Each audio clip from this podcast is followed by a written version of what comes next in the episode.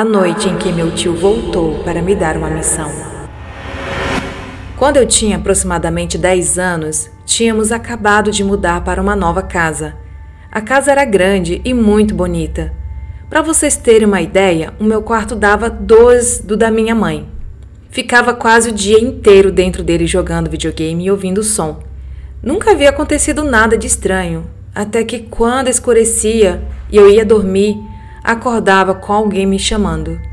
Sempre quando eu acordava, não encontrava ninguém. Pensava que era meu irmão mais novo enchendo o saco e todas as noites se repetia a mesma coisa.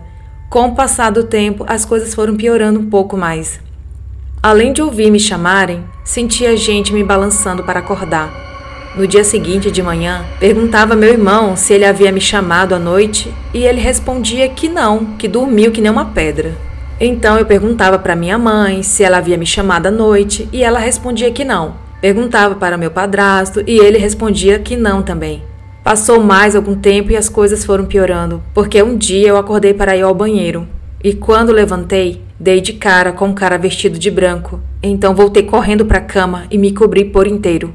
Não sei como explicar direito, mas comecei a sentir falta de ar. E então tentei me mexer para tirar a coberta de cima de mim, mas não conseguia me mover. Comecei a gritar e ninguém me ouvia, até que consegui tirar a coberta e quando olhei para minha frente, não havia mais ninguém lá. No dia seguinte, na parte da manhã, fui contar para minha mãe o que havia acontecido. Ninguém em casa acreditou em mim. Meu irmão foi o único que me deu ouvidos. Então, o dia passa tranquilamente, mas durante a madrugada, sinto os petelecos na orelha e mando meu irmão parar. Mas não parava. Foi quando me irritei e virei com tudo para dar um soco nele.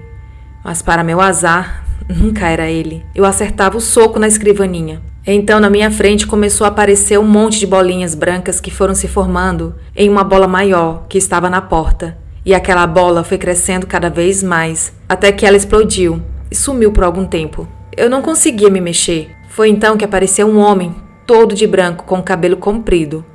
Não dava para ver o seu rosto, mas vi que em sua mão havia um livro preto com uma cruz de ponta cabeça.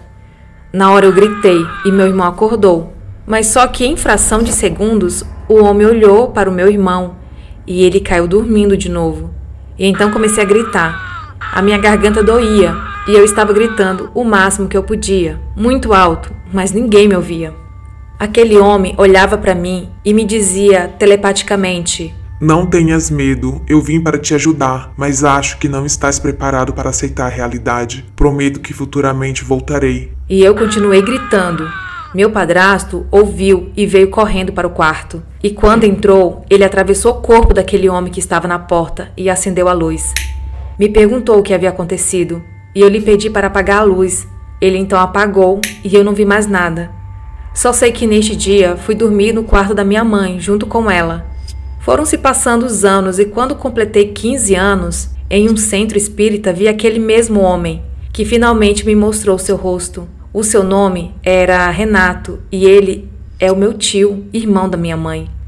Hoje eu estou prestes a completar 19 anos e converso com ele quase que todos os dias, e em muitas decisões que tenho que tomar em minha vida, ele que me ajuda. Ele ainda aparece durante a noite e de dia também. Parece que está vivo, pois converso mais com ele do que com meus amigos. Aprendi a não ter medo dele e nem dos outros espíritos que vejo, pois sou hoje um médium que psicografa, ouve, vê e fala com os espíritos com a maior tranquilidade do mundo. Esse relato foi enviado pelo Juan, de São Paulo.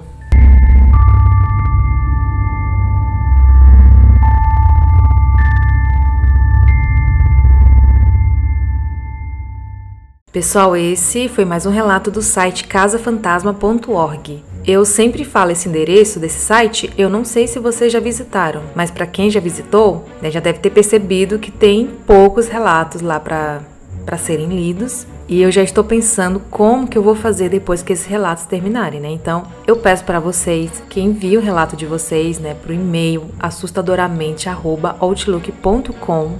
E também, caso você não tenha tempo ou não tenha talento para escrever, enfim, mande um áudio no direct, né, detalhando a sua história, que eu vou tentar contar, né, que daquela forma que eu contei. Não é muito a minha praia, não tenho esse talento de contadora de história, assim, né, de Mas eu prefiro ler um relato já escrito. Mas eu também estou pensando em criar conteúdos, pesquisar, e assim, isso me tomaria muito mais tempo, né? Precisaria de uma dedicação maior. Então, eu gostaria de convidar vocês, né, quem gosta desses assuntos sobrenaturais, para apoiar o podcast, né? Tem um link do Apoia-se aí na descrição. Vocês clicando, vocês podem contribuir a partir de cinco reais. Cadastra o cartão de crédito, depois esquece. Você nem vai perceber na fatura esses cinco reais, mas vai fazer uma diferença aqui, vai me incentivar a criar conteúdo eu não sei se vocês sabem, mas o Spotify ele não monetiza. A gente cria conteúdo totalmente gratuito para vocês. Eu vejo que sempre nas plataformas eles pedem a colaboração dos ouvintes. Então, tá sendo assim, na boa vontade mesmo, né? Até o Spotify decidir monetizar. Tem uma plataforma, a Aurelo, que monetiza, mas lá, por enquanto, a audiência ainda tá baixíssima, né? Os meus ouvintes mais, assim, 95% é do Spotify. Então, convido a vocês aí a colaborar com 5 reais por mês, tá bom, gente? Eu não gosto muito de pedir, mas falei, ah, todo mundo tá pedindo, então vou pedir também. Enfim. ah, tá. Não, eu não tenho cartão de crédito, não tenho como, que eu sei que às vezes nem 5 reais a gente tem, né? Já tive muitas vezes nessa situação. Então, ajude também esse canal compartilhando no seu Instagram. Compartilhe sempre, porque mais pessoas vão ficar sabendo do podcast, né? Que bom que tá crescendo, então assim os números me animam bastante, porque é muito legal ver que tá tendo esse retorno de ouvintes, né? É isso, pessoal. Divulguem, colaborem no Apoia-se. Eu conto com essa ajudinha de vocês, tá? Vocês são meus parceiros nesse podcast. E é isso, gente. Até a próxima.